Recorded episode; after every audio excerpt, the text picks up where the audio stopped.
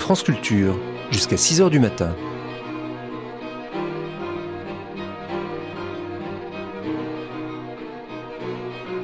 France Culture la nuit, une mémoire radiophonique.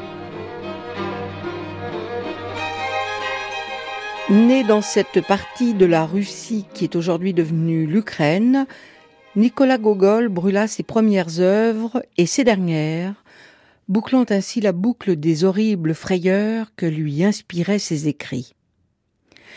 Il a produit des contes, des nouvelles et du théâtre qui dressent des portraits terribles et cruels de ses contemporains.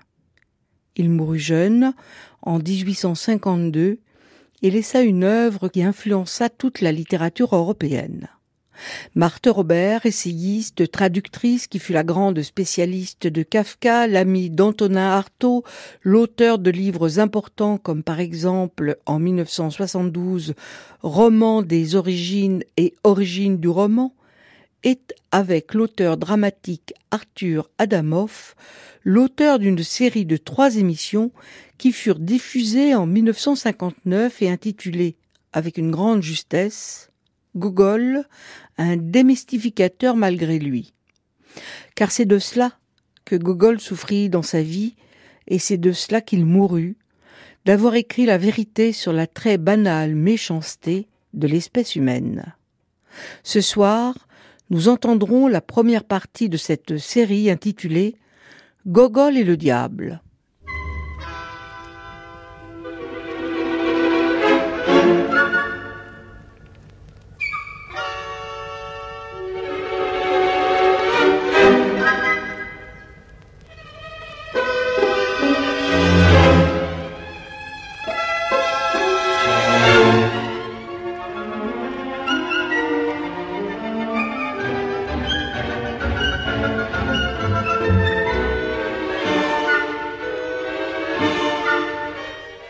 D'essai présente Nicolas Gogol, un démystificateur malgré lui, par Arthur Adamoff et Marthe Robert.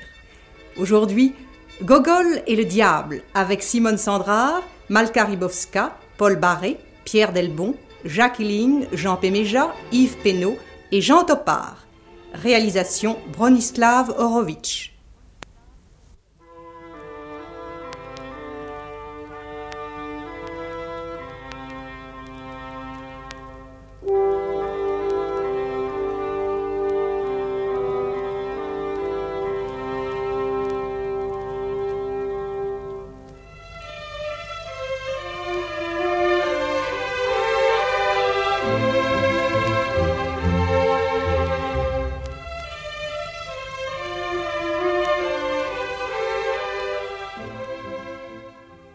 L'histoire de Nicolas Gogol nous offre un exemple du destin d'un écrivain universellement célèbre, dont la notoriété est fondée sur un malentendu. Il est lu, cité, commenté, et pourtant, cent ans après sa mort, un divorce subsiste entre la signification la plus importante de son œuvre et celle qu'on lui accorde généralement. Mettre ce divorce en évidence, en comprendre les raisons, c'est le but de cette série d'émissions qui tenteront non seulement de dégager les thèmes essentiels de l'œuvre de Gogol, mais de montrer comment, et si possible pourquoi, le grand écrivain russe n'occupe pas encore dans la critique moderne la place qui lui revient de droit. Non que Gogol puisse figurer parmi les grands écrivains méconnus, il a eu sa part de gloire.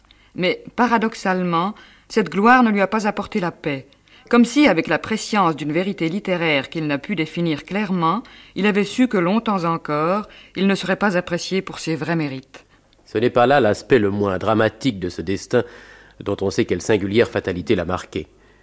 Voulant la gloire, se sentant chargé d'une véritable mission, Gogol ne put ni accepter les louanges de ses admirateurs, ni réfuter ses détracteurs. Les critiques, qui ne lui ont pas manqué, le désespéraient par leurs bêtises. Les éloges venant de gens qui n'étaient pas de son bord l'acculaient à une contradiction dont il n'a cru pouvoir sortir que par la destruction d'une partie de son œuvre. Pour nous, les éloges et les critiques adressés à Gogol par ses contemporains sont également bornés et passent sans cesse à côté de l'originalité propre de l'œuvre. Il est vrai que les éloges d'une critique moderne, Gogol n'aurait pu sans doute ni les comprendre ni les accepter. En effet, Gogol se voulait conservateur, gardien de l'ordre et des traditions dans lesquelles il voyait la grandeur de son pays. Il se sentait chargé d'une mission qui, dans son esprit, était comme la preuve de la mission divine de la Russie. Profondément réactionnaire, il se défendit toujours d'avoir attaqué des fonctions ou des institutions qui lui paraissaient immuables. Bien qu'il ait participé par ses actes à la grande transformation sociale dont la Russie allait être le théâtre, il s'accrocha au passé, un passé que par l'une de ces contradictions que nous avons signalées, son œuvre allait contribuer à ébranler. Révolutionnaire malgré lui, Gogol est aussi, malgré lui, révolutionnaire en art. Réalisant la synthèse encore jamais accomplie d'une peinture minutieuse de la réalité et d'une vision intérieure surgissant violemment des dessous de l'être, il ouvre en fait l'ère nouvelle de la littérature.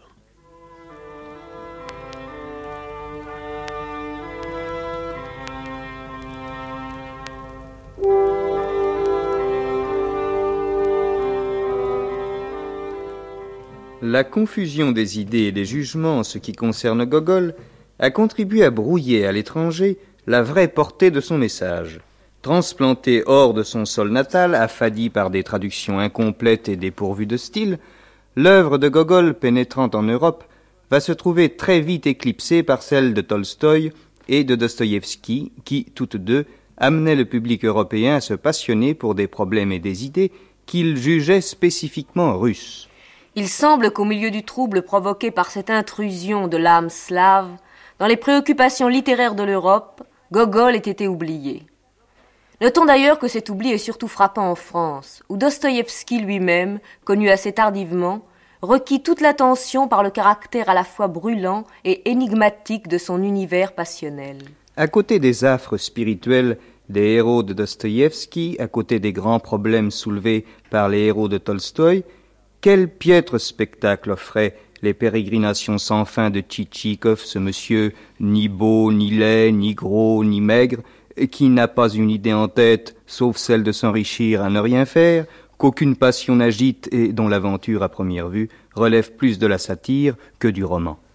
Il est bien significatif que l'introducteur de Gogol en France ait été Prosper Mérimée, un écrivain aussi peu appelé que possible à saisir l'originalité profonde de l'œuvre qu'il présentait au public français.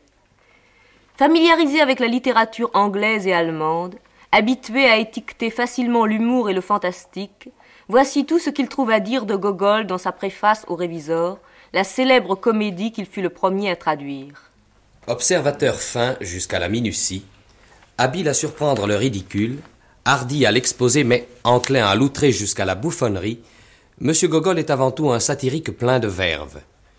Il est impitoyable contre les sots et les méchants, mais il n'a qu'une arme à sa disposition, c'est l'ironie. Trop acérée quelquefois contre le ridicule, elle semble par contre bien émoussée contre le crime, et c'est au crime qu'il s'attache trop souvent. Son comique est toujours un peu près de la farce et sa gaieté n'est guère communicative. Si parfois il fait rire son lecteur, il lui laisse cependant au fond de l'âme un sentiment d'amertume et d'indignation. C'est que ces satires n'ont pas vengé la société, elles n'ont fait que la mettre en colère. C'est en effet une espèce de colère que la publication en France des âmes mortes semble déchaîner, surtout parmi ceux qui voient en Gogol l'un de ces réalistes décidés à faire régner la prose dans la littérature. Que Barbet d'Aurevilly ait jugé le révisor ou les âmes mortes détestables, il n'y a là rien que de très naturel. Mais l'étroitesse de jugement et la hargne qui s'exprime dans la critique suivante ont de quoi surprendre. C'est le sublime de l'ennuyeuse platitude. Et dans des proportions tellement énormes et tellement continues qu'on ne sait vraiment plus au bout de quelque temps de lecture lequel est plus insupportable de la Russie ainsi peinte ou du genre de talent qui la peint ainsi. Jamais, en effet, auteur quelconque, poète ou romancier, ne fut plus l'homme et même le serf de la réalité que ce Gogol, qui est, dit-on, le créateur et le fondateur d'une école de réalisme russe, près de laquelle la nôtre, d'une assez belle abjection pourtant, n'est qu'une petite école primaire. Il paraîtrait que c'est une loi. Les réalistes comme les ours viendraient mieux et seraient plus forts vers l'épaule. Cette locution d'âme morte qu'on pense tout d'abord être une manière de dire poétique et funèbre, toute pleine d'attirants mystères, n'est qu'un terme usuel en Russie, un terme vulgaire et légal.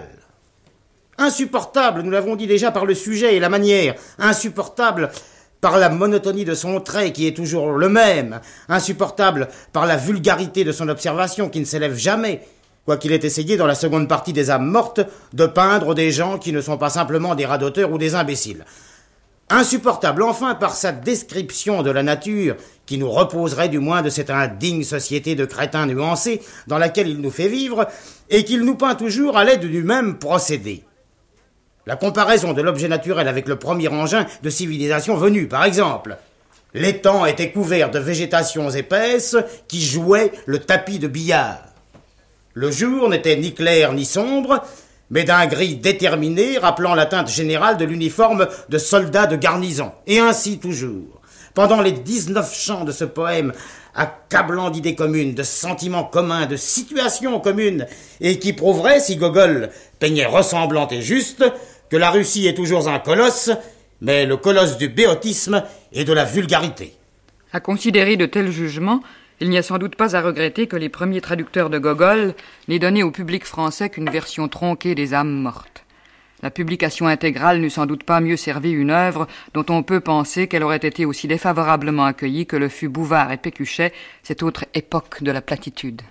Peut-être fallait-il, en France du moins, être revenu à Flaubert par des chemins détournés, avoir connu Melville et Kafka, pour reconnaître en Gogol l'un des fondateurs de la littérature moderne, l'un de ces hommes qui ont lutté et souffert pour leurs œuvres au nom d'une idée absolue de l'art.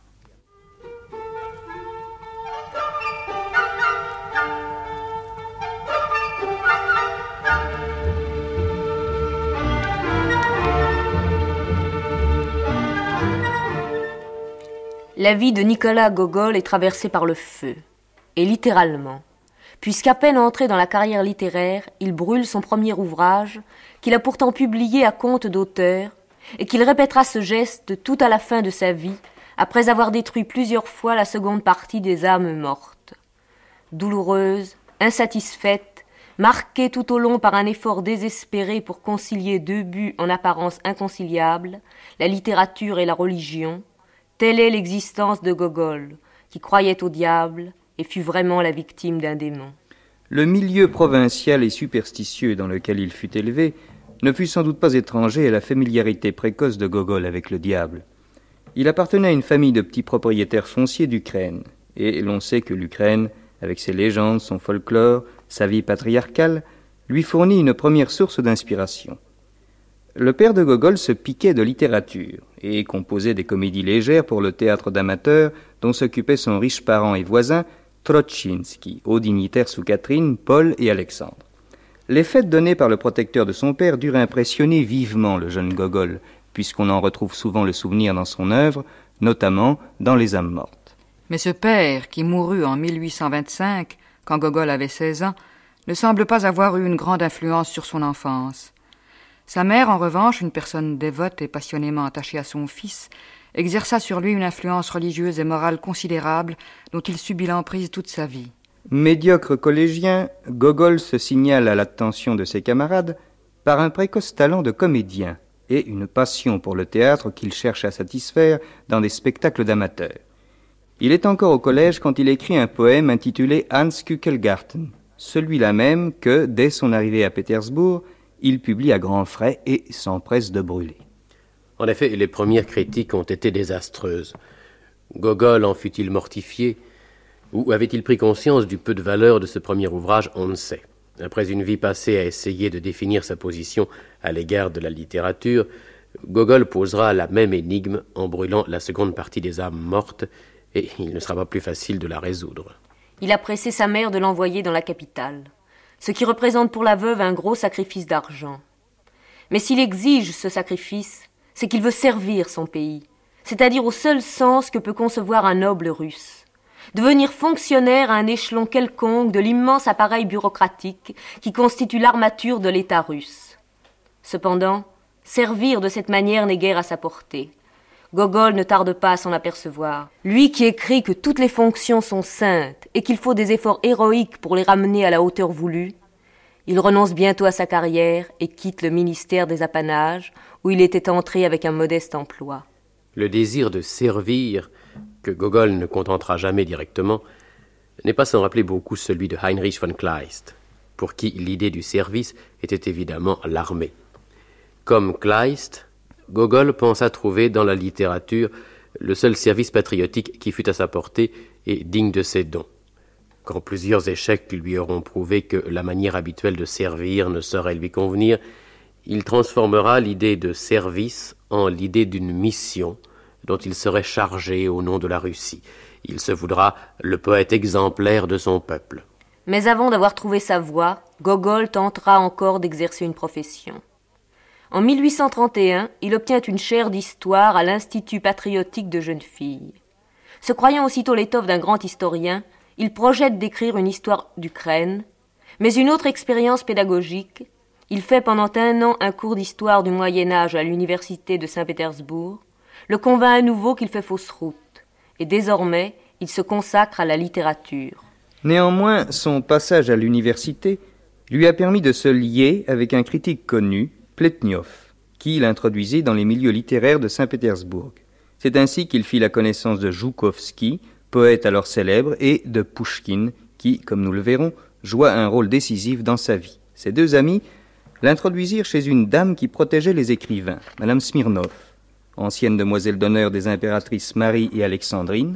Esprit profondément religieux, passionné de mysticisme, Madame Smirnov, qui resta longtemps l'amie de Gogol, vint nourrir et encourager la religiosité que l'influence de sa mère avait développée chez lui, ce qui eut sur sa vie d'homme et d'écrivain des conséquences considérables.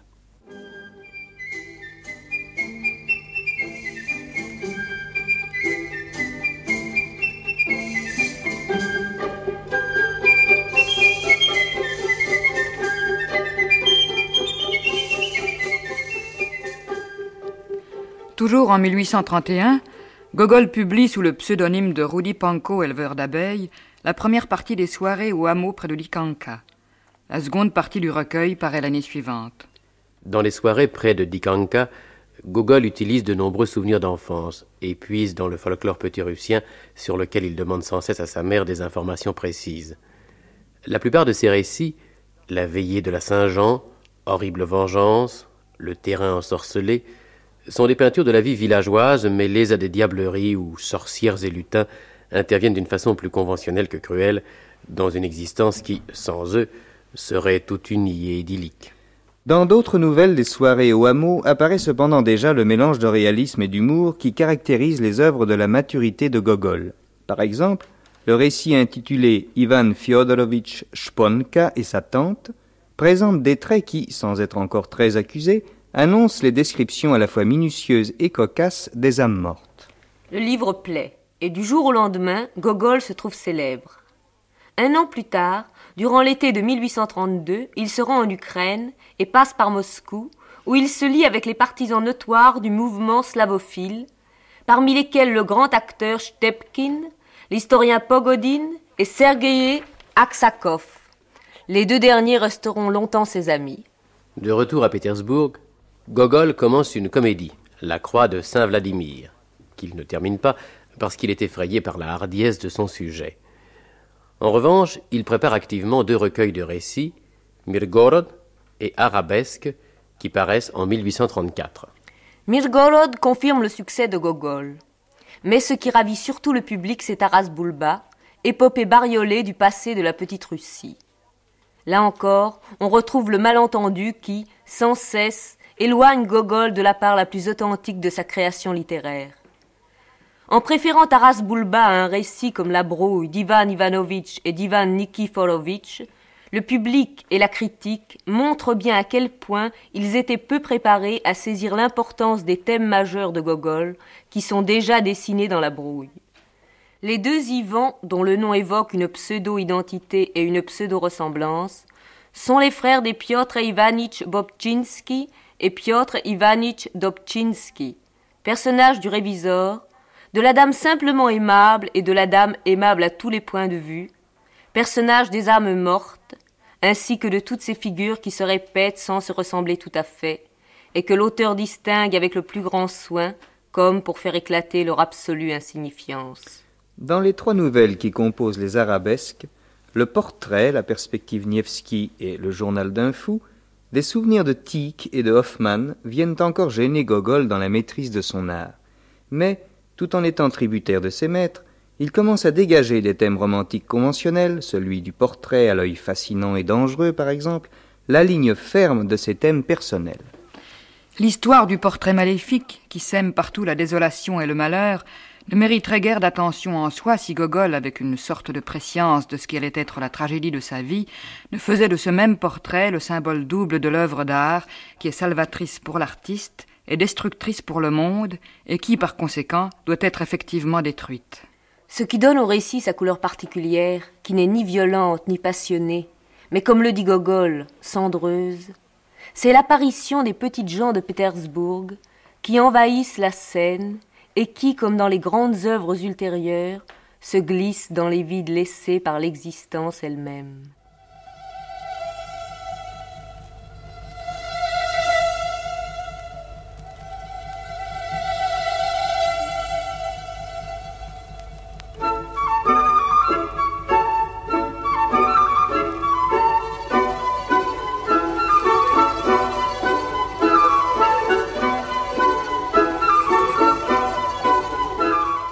Connaissez le quartier de Kolomna.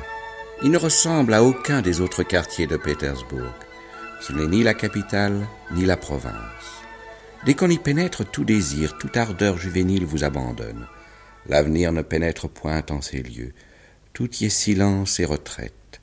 C'est le refuge des laissés pour compte de la grande ville fonctionnaires retraités, veuves, petites gens, qui, entretenant d'agréables relations avec le Sénat, se condamnent à vivoter presque éternellement ce lieu. Cuisinières en rupture de fourneau, qui, après avoir, à longueur de journée, musé dans tous les marchés et bavardé avec tous les garçons épiciers, rapportent chaque soir chez elles pour cinq copecs de café et pour quatre de sucre.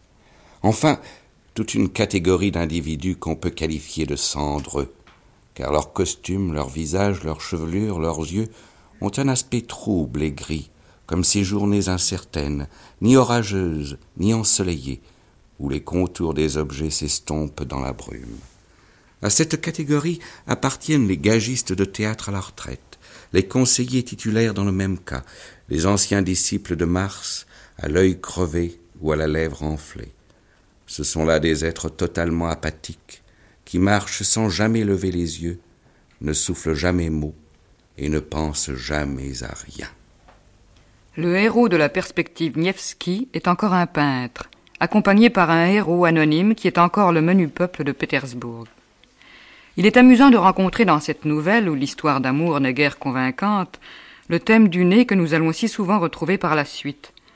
Que Gogol ait été affligé par le volume disgracieux de son propre nez, ou qu'il ait usé en l'occurrence d'une symbolique que nous nous abstiendrons de déchiffrer, le fait est que le nez joue dans son œuvre un rôle exceptionnel, disproportionné en tout cas à l'importance habituelle de cet organe. Pour l'instant, il se contente de le traiter à la manière hoffmanesque, ce qui lui permet par la même occasion de se livrer à une petite satire des Allemands. Pirogov s'arrête à tout interdit. Il vit devant lui Schiller, non pas le Schiller qui écrivit Guillaume Tell et l'histoire de la guerre de Trente Ans, mais Schiller, le ferbentier bien connu de la rue Metchanskaya. Auprès de Schiller se tenait Hoffmann, non pas l'écrivain Hoffmann, mais le cordonnier qui a un atelier dans la rue Offitzerskaya, un vieux camarade de Schiller.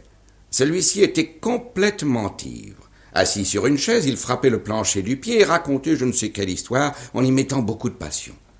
Tout cela n'aurait pas trop étonné Pirogov, n'eût été la position respective des deux personnages.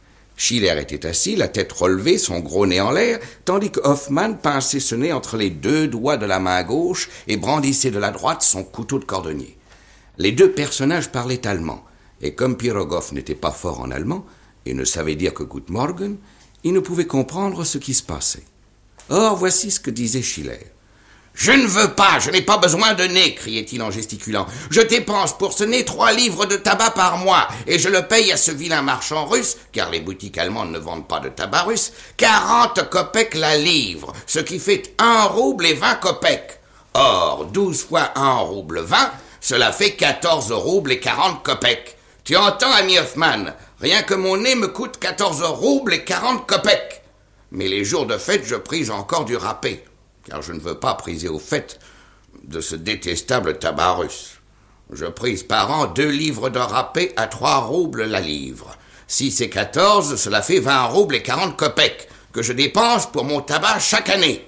C'est un vol, n'est-il pas vrai, ami Hoffman Je suis un Allemand de la Souabe, j'ai un roi en Allemagne, je ne veux pas donner, coupe-le-moi, je te le donne Si le lieutenant Pirogov n'était pas brusquement apparu, Hoffman aurait certainement coupé le nez de Schiller, car il avait déjà saisi son couteau comme pour tailler une semelle.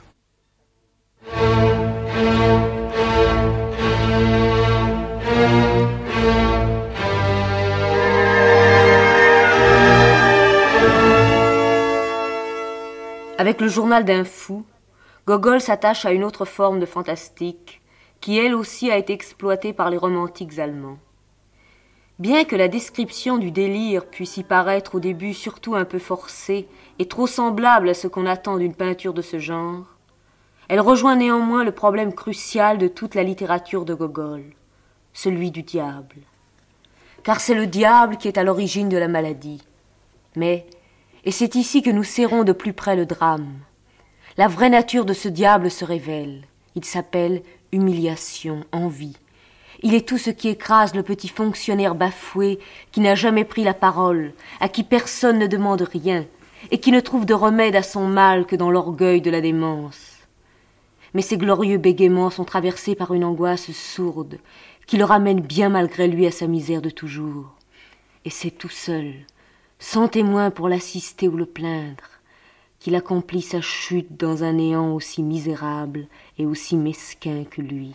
Voici un fragment de ce journal, où le héros fou, inventant un calendrier à l'image de sa pensée troublée, fait éclater le temps, tandis que l'espace d'un cabanon d'asile se referme sur lui.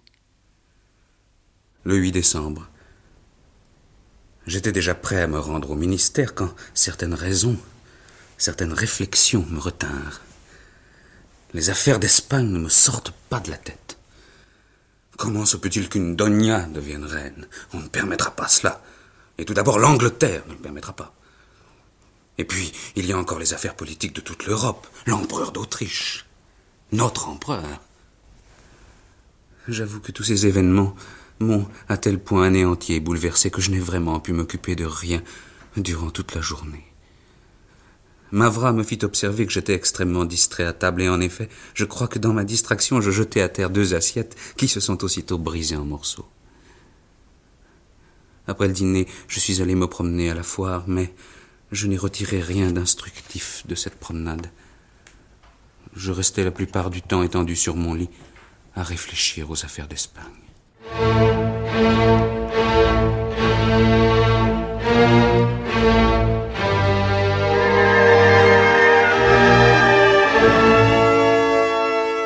L'an 2000, le 43 avril. C'est aujourd'hui le jour du plus grand des triomphes. L'Espagne a un roi, il s'est retrouvé, et ce roi, c'est moi. C'est aujourd'hui seulement que je l'ai appris. J'avoue que ce fut comme si j'avais été illuminé soudain par un éclair. Je ne comprends pas comment j'avais pu croire et m'imaginer que j'étais conseiller titulaire. Comment cette idée inepte, folle, a-t-elle pu entrer dans ma tête? C'est encore heureux que personne ne se soit avisé alors de m'enfermer dans une maison de fous. Et maintenant, tout m'est clair. Maintenant, je vois tout comme sur ma main. Tandis qu'avant, je ne comprends pas bien pourquoi. Avant, tout m'apparaissait comme à travers un brouillard. Et tout cela provient, je suppose, de ce que les hommes s'imaginent que le cerveau se trouve dans la tête. Et pas du tout. C'est le vent qui souffle de la mer Caspienne qui nous la porte. D'abord, j'annonçai à Mavra qui j'étais. Lorsqu'elle entendit que le roi d'Espagne se tenait devant elle, elle leva les bras et faillit mourir de terreur. La sotte n'avait jamais encore vu de roi d'Espagne. Cependant, j'essayais de la calmer et par des paroles gracieuses, je tâchais de l'assurer de mes bonnes dispositions, lui disant que je n'étais nullement fâché de ce qu'elle m'eût parfois mal nettoyé mes bottes, car ce sont de petites gens et l'on ne peut leur parler de choses élevées. Elle eut peur parce qu'elle est persuadée que tous les rois d'Espagne sont semblables à Philippe II. Mais je lui fis comprendre qu'il n'y a presque aucune ressemblance entre Philippe II et moi, et je n'ai même pas un seul capucin. Je ne suis pas allé au ministère. Que le diable l'emporte. Non, mes amis, maintenant vous ne m'aurez plus. Je ne copierai plus vos vilaines paperasses.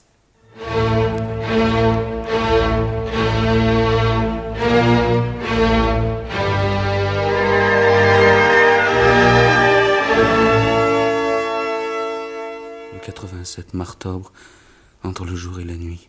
Aujourd'hui, j'ai reçu la visite de notre huissier qui est venu me dire de me rendre au ministère. Il y a déjà plus de trois semaines que je n'y suis plus allé. Mais les gens sont injustes, ils calculent le temps par semaine. Ce sont les Juifs qui ont introduit cela, car leur rabbin se lave pendant ce temps. Cependant, en matière de plaisanterie, je suis allé au ministère. Le chef de bureau s'imaginait que j'allais le saluer et m'excuser, mais je le regardais d'un air indifférent. Sans trop de colère, mais aussi sans trop de bienveillance, et je m'assis à ma place comme si je ne remarquais personne. Je parcourus du regard la canaille administrative et je songeais si vous saviez qui se trouve parmi vous. Dieu du ciel, quel chambardement ce serait. Et d'ailleurs, le chef de bureau lui-même se mettrait à me saluer jusqu'à terre, comme il se courbe aujourd'hui devant le directeur. On me passa quelques papiers afin que j'en fisse un résumé, mais je n'y touchais même pas. Quelques instants après, tout le monde s'affaira. On annonça le directeur. Nombre de fonctionnaires se précipitèrent à qui mieux mieux au devant de lui pour se faire remarquer, mais moi, je ne bougeais point. Lorsqu'il traversa nos bureaux, tous boutonnèrent leur habit. Moi, je ne fis pas un geste. Un directeur, que je me mette, moi, à trembler devant lui, jamais. Lui, un directeur, un bouchon ordinaire. Un simple bouchon, rien de plus comme ceux qui servent à boucher les bouteilles. Ce qui m'amusa le plus, ce fut lorsqu'on me glissa un papier afin que je le signasse. Il s'imaginait que j'allais signer tout au bas de la feuille conseiller titulaire un tel. Pensez-vous? Et à l'endroit le plus en vue de la page, où signe notre directeur, je traçais Ferdinand VII.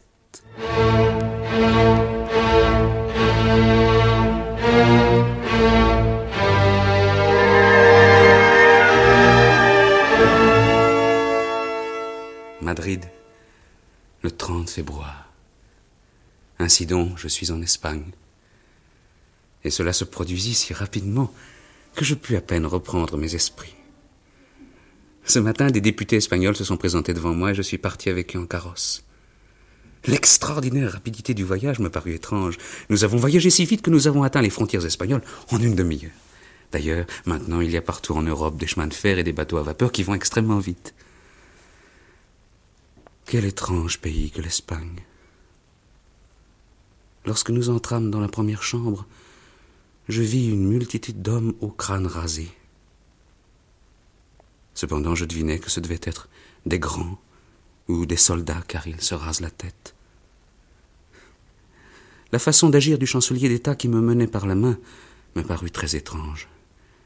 Il me poussa dans une petite chambre et me dit Reste là, et si tu continues à te faire appeler Ferdinand VII, je saurai bien te faire passer cette envie.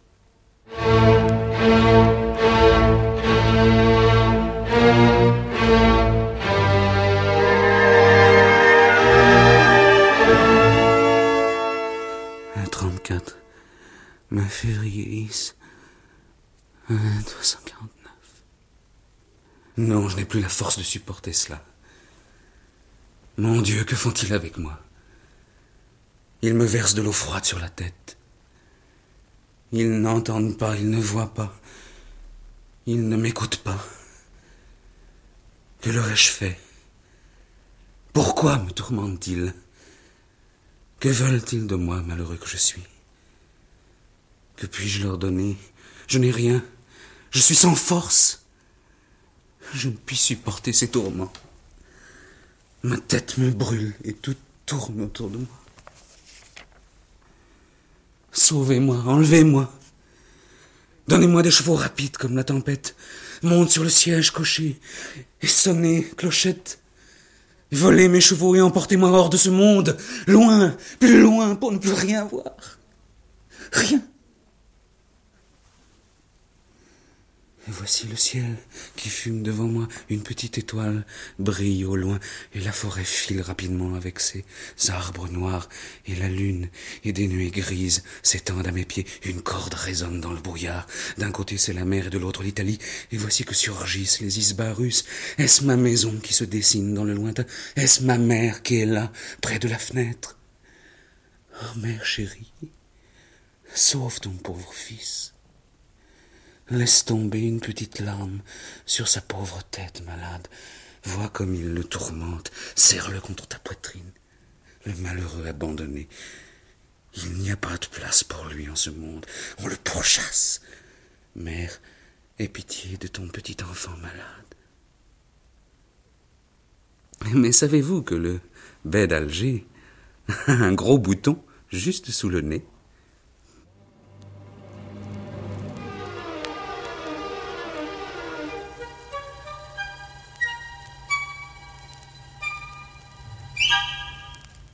Cette année de 1834, qui a fort bien débuté pour lui, puisqu'il a publié avec succès le recueil d'arabesques, Gogol semble l'avoir venir avec espoir et crainte.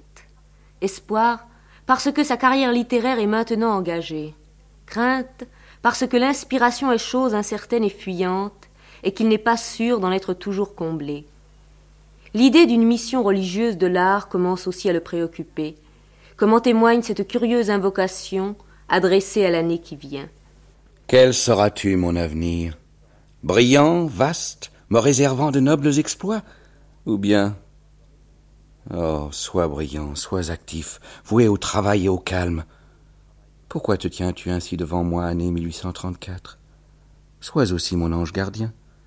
Si la paresse et l'insensibilité osent, ne fût-ce que momentanément m'envahir, oh, réveille-moi alors, ne les laisse pas s'emparer de moi que tes chiffres éloquents, telle une montre infatigable, telle la conscience, se dressent devant moi, afin que chacun d'eux résonne à mon oreille plus fort que le tocsin, afin que, comme une pile galvanique, chacun produise une commotion profonde dans tout mon être.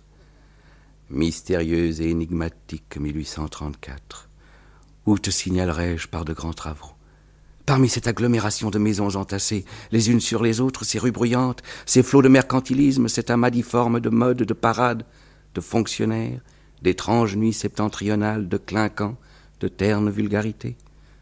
Dans mon vieux et superbe Kiev, couronné de jardins pleins de fruits, sous le merveilleux ciel du midi aux nuits enivrantes, parmi ces hauteurs harmonieusement escarpées, parsemées de buissons, et dont mon Nièvre au flot pur et rapide baigne les pieds. Sera-ce là-bas Ah, je ne sais comment t'appeler, mon génie.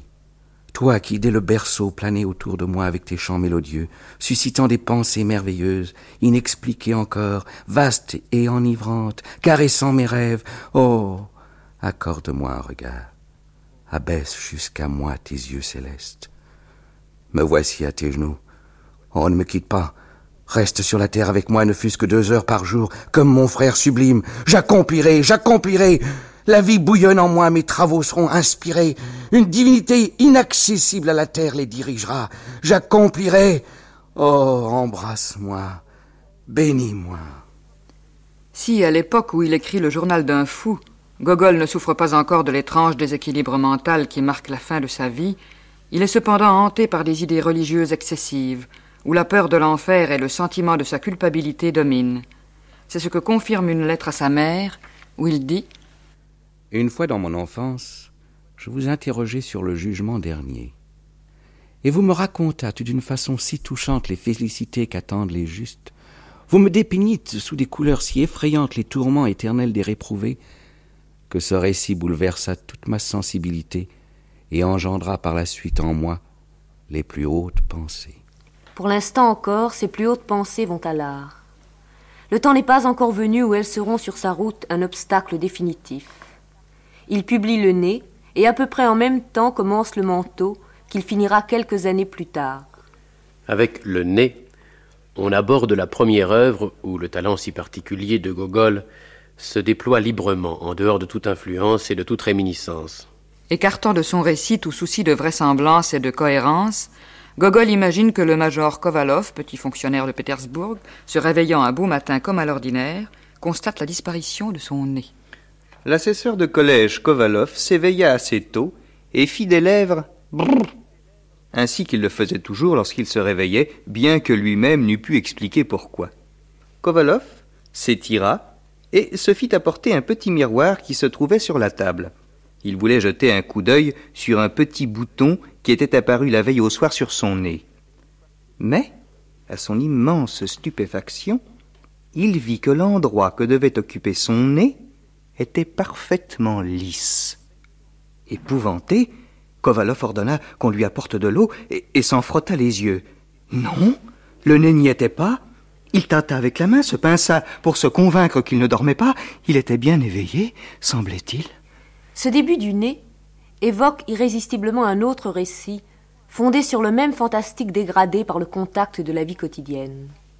La métamorphose de Franz Kafka. Comme dans la métamorphose, l'invraisemblable aventure se produit au réveil, dans un moment où la conscience flotte entre le rêve et la veille.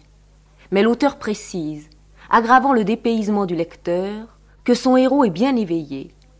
Ce n'est pas un rêve, ce qui souligne une réalité de l'événement à laquelle il faut bien croire en dépit de toute vraisemblance. À partir de là, le récit se déroule avec une liberté absolue, puisque le plus incroyable a été posé dès le début, et que la suite ne s'efforcera nullement de le justifier. L'affirmation de l'auteur ce n'est pas un rêve, mon héros est bien éveillé, est en fait une mystification à laquelle Gogol, tout comme Kafka, se livre afin de démystifier les apparences. L'attitude mystificatrice qui révèle ici l'intention la plus profonde de l'œuvre, il va sans dire que les contemporains de Gogol n'en ont pas saisi la portée. Elle est pourtant essentielle. Utilisée au fin d'une véritable connaissance, elle place le poète au-delà de la fallacieuse opposition entre le prétendu réalisme et le prétendu fantastique. Ainsi, éprouvant une violente nostalgie de l'unité, unité de l'esprit, unité de la personne humaine, souffrant de la voir sans cesse reniée dans la vie sociale et menacée par la bêtise, Gogol prend à la lettre le morcellement, l'émiettement, la séparation dont l'homme est la victime consentante, et il sépare par un procédé purement mécanique ce qui se prétend uni et indivisible. Le nez coupé du visage, qui seul justifie son existence, va prendre une vie autonome et se conduire, ainsi que dans toutes les histoires de double, comme l'autre, l'ennemi, c'est-à-dire le diable, le mal incarné. Ce procédé, qui consiste à couper la partie du tout, et à lui conférer une totale liberté de mouvement et d'action, nous allons le retrouver partout dans l'œuvre de Gogol, où les objets deviennent des fragments d'univers dénaturés, menaçants et sarcastiques. Voici le major Kovalov face à face avec son nez qui ne veut rien de lui. Par quelle aberration Kovalov, qui vient de rencontrer son nez dans l'équipage décrit précédemment, va ensuite chercher à rentrer en sa possession en mettant une annonce dans un bureau?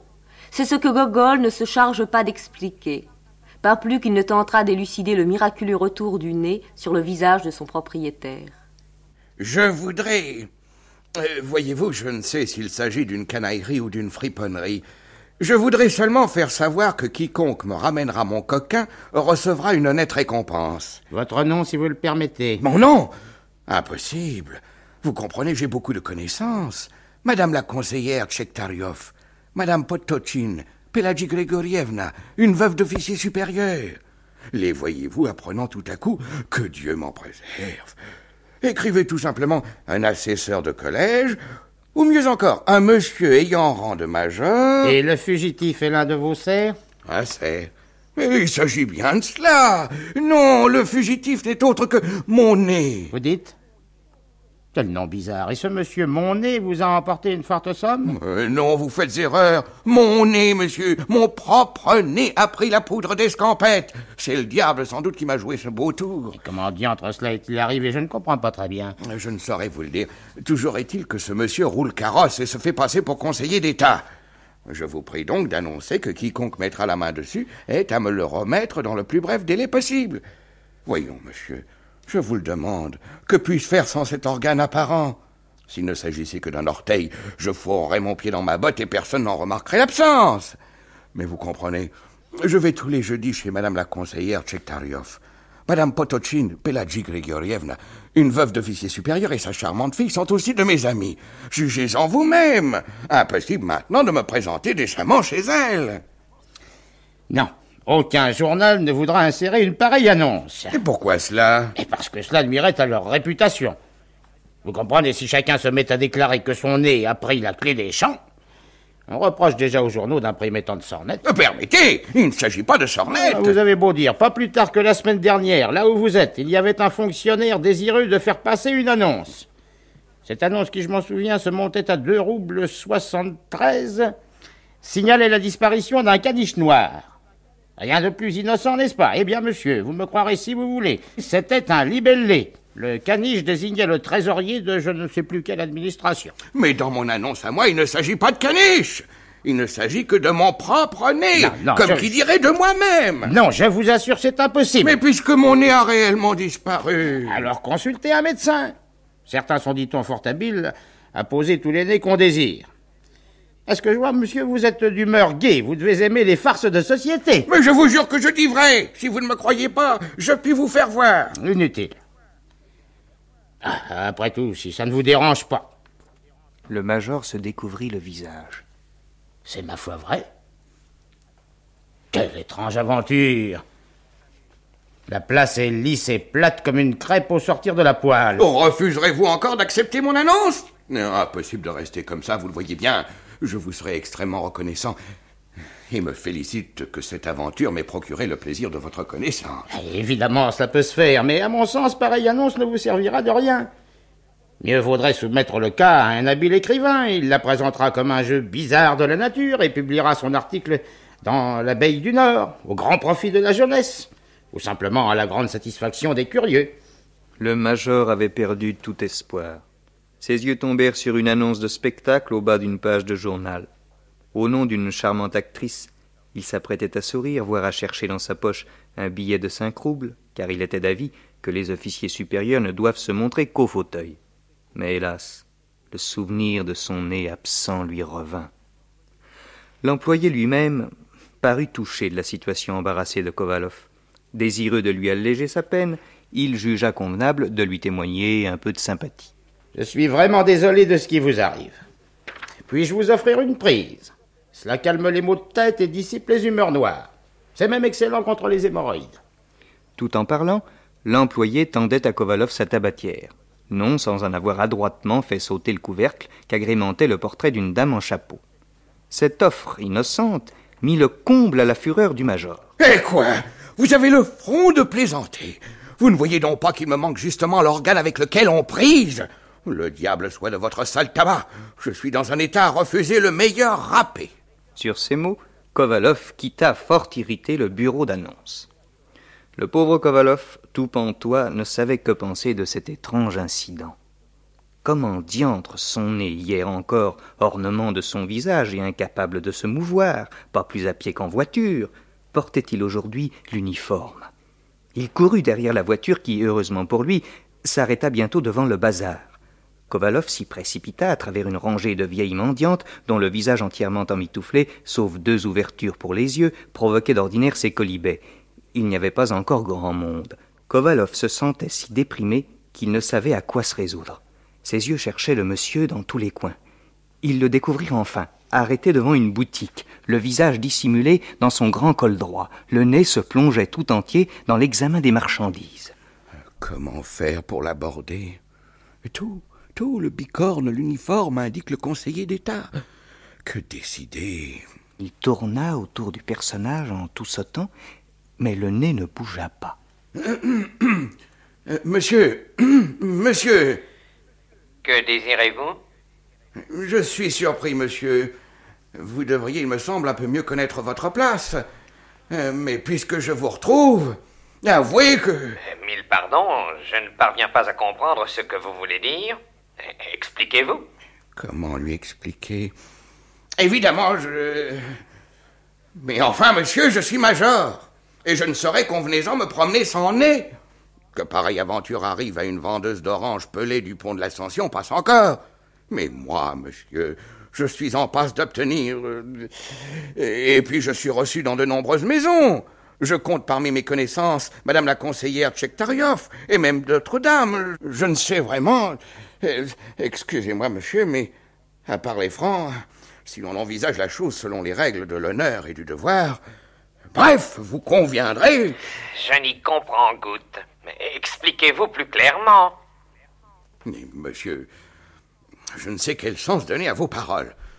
L'affaire est pourtant bien claire. Enfin, monsieur, n'êtes-vous pas mon propre nez? Le nez considéra le major avec un léger froncement de sourcils. Vous vous trompez, monsieur. Je n'appartiens qu'à moi-même. D'étroites relations ne sauraient d'ailleurs exister entre nous. À en juger par les boutons de votre uniforme, nous appartenons à des administrations différentes.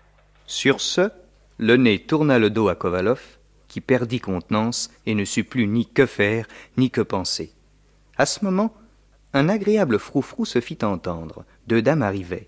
L'une d'un certain âge, couverte de dentelle, l'autre toute menue, moulée dans une robe blanche et dont le chapeau jaune paille avait la légèreté d'un soufflet.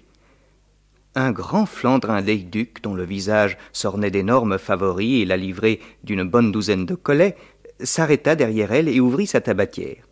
Kovalov redressa le col de batiste de sa chemise, mit en ordre ses cachets suspendus à une chaînette d'or et, souriant à la ronde, concentra toute son attention sur la jeune personne aérienne qui, s'inclinant un peu comme une fleur printanière, porta à son front une main blanche aux doigts diaphanes. Le sourire de Kovalov s'épanouit davantage encore quand il aperçut sous le chapeau un petit menton rond d'une blancheur éclatante et une moitié de joue fraîche pareille à une rose de mai. Mais il recula aussitôt, à la façon d'un homme qui se brûle. Il venait de se souvenir qu'il n'avait pas de nez. Il se retourna pour déclarer sans embâche au monsieur en uniforme qu'il usurpait le titre de conseiller d'État, puisqu'il était en réalité que son fripon de nez. Cependant, le nez avait eu déjà le temps de s'éclipser et poursuivait sans doute le cours de ses visites.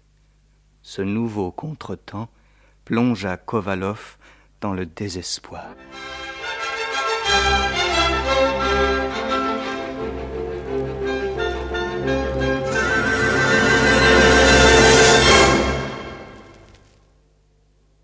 Le club d'essai vient de vous présenter Nicolas Gogol, un démystificateur malgré lui, par Arthur Adamov et Marthe Robert. Aujourd'hui, Gogol et le diable, avec Simone Sandrard, Malka Ribowska, Paul Barré, Pierre Delbon, Jacques Illing, Jean Péméja, Yves Pénaud et Jean Topard. Prise de son Jean Delanduc, collaboration technique Charles Marier, assistante de production Odette Brianne. C'était une réalisation de Bronislav Horowitz.